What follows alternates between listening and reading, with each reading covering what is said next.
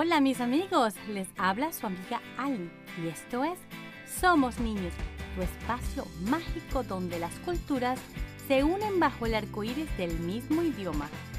Hoy estamos en nuestro episodio 32 y en honor a esa audiencia mexicana que crece y crece y me llena de alegría, hoy hablaremos sobre la piñata. ¿Y a quién no le gusta piñata? Les tengo que confesar que me encantan las piñatas. Desde muy chiquita mis padres siempre tenían una en mis fiestas de cumpleaños. De conejo y de oso fueron algunas de las que tuve. Eran grandísimas. Claro, me acuerdo porque tengo fotos que me ayudan a recordar. Luego supe que la tradición de picar una piñata venía de México. Pero, como últimamente estoy muy curiosa, me puse a investigar el porqué de las piñatas. Y para mi sorpresa, descubrí que los mexicanos no la inventaron. Hmm. Aunque los mayas y los mexicas sí tenían algo parecido.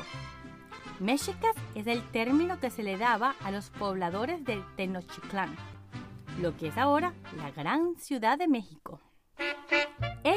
Tenían envases de barros llenos de cacao o de alguna riqueza. Los decoraban con plumas de colores y la rompían celebrando el cumpleaños del dios Huitzilopochtli. Cuando ésta se rompía, los tesoros o cosas ricas que estaban adentro caían a los pies de la imagen del dios como una ofrenda. ¿No les parece hermoso y creativo? Los mayas además agregaron a esta actividad cubrir los ojos a quien golpeaba la olla, mientras otro sostenía con una cuerda. Como se darán cuenta, estas ideas se fusionaron con las traídas de Europa, trayendo como resultado la piñata que hoy conocemos hoy en día. Mientras este tipo de piñatas ocurría en Mesoamérica, en China el mercader Marco Polo encontró que para celebrar el Año Nuevo ellos rompían las piñatas con formas de animales. Cuando ésta se rompía, semillas caían al suelo, las quemaban y luego todos iban rapidito, rapidito, recogían todas las cenizas, llevándoselas a la casa para la buena suerte del año que entraba. Luego, este mercader de origen italiano, Marco Polo, llevó esta tradición a Italia y a toda Europa. Los evangelizadores tomaron esta idea y la empezaron a implementar en Cuaresma, en donde el primer domingo se llamaba Domingo de Piñata. El nombre de piñata viene de la palabra italiana piñata, que significa olla frágil. En esta época usaban una olla que parecía recipiente portador de agua. Luego, cuando esta tradición llegó a España, la llamaron danza de piñata. Cuando llegaron a México, las empezaron a usar en fiestas de aguinaldo o también llamadas posadas, para atraer la atención de los indígenas y ellos así poder educarlos con la religión católica. La piñata la utilizaban como un juego para enseñar sobre este Dios nuevo Hey, ellos pensaban como yo, que jugando uno aprende mucho. Les explico cómo utilizaban la piñata para educar. Ok, ahí voy.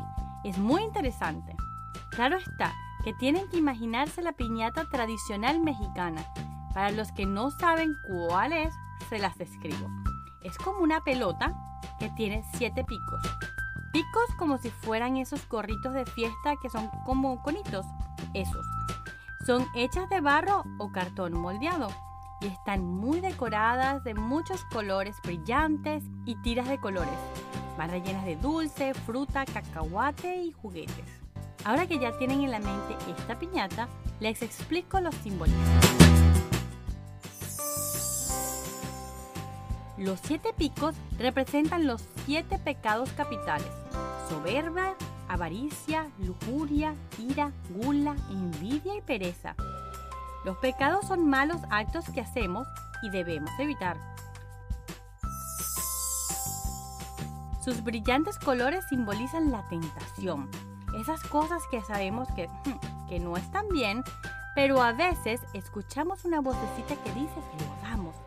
Y qué más atractivo que los colores brillantes para representarla. Las tiras brillantes hacen referencia a los engaños del mundo, esas cosas que parecen pero mm, mm, no son. La venda en los ojos nos recuerda que la fe es ciega. Cuando creemos en algo o en alguien es porque nuestro corazón nos pide creer en eso o ello. No necesitamos muestras para poder creer. Hay gente que cree en un Dios, otros en el universo, en la tierra, en la medicina. Para de contar. El palo con que se rompe la piñata es la fuerza y la virtud que destruyen los engaños y los pecados. Cuando nos provoca hacer algo que sabemos que está mal, lo reconocemos y al decir no a ese acto, somos valientes. De eso se trata el palo, de romper esa vocecita del mal para hacer mejor el bien. Los dulces, frutas, cacahuates o los juguetes que caen de la piñata significan las riquezas del reino de los cielos, que se otorgan como premio a la fe y a la perseverancia. La creencia dice que si trabajas por hacer el bien, ganarás recompensa. Ahora, la piñata es usada en muchos países para celebrar fiestas de cumpleaños. ¿Tú de qué quieres tu piñata en tu próximo cumpleaños? ¿Por qué no me la dibujas? Y la compartes a través de mi cuenta de Instagram o a mi contacto en mi página web. Si quieres compartir este dibujo u otro más, dirígete a la descripción de este episodio y encontrarás toda la información que necesitas para contactarme y enviarme todos esos dibujos o ideas que tienes para el programa. Les mando muchos saludos y hasta el próximo episodio. Sin olvidar el que tiene un amigo tiene un tesoro. Hasta luego. Somos los niños y nos gusta jugar. Niños,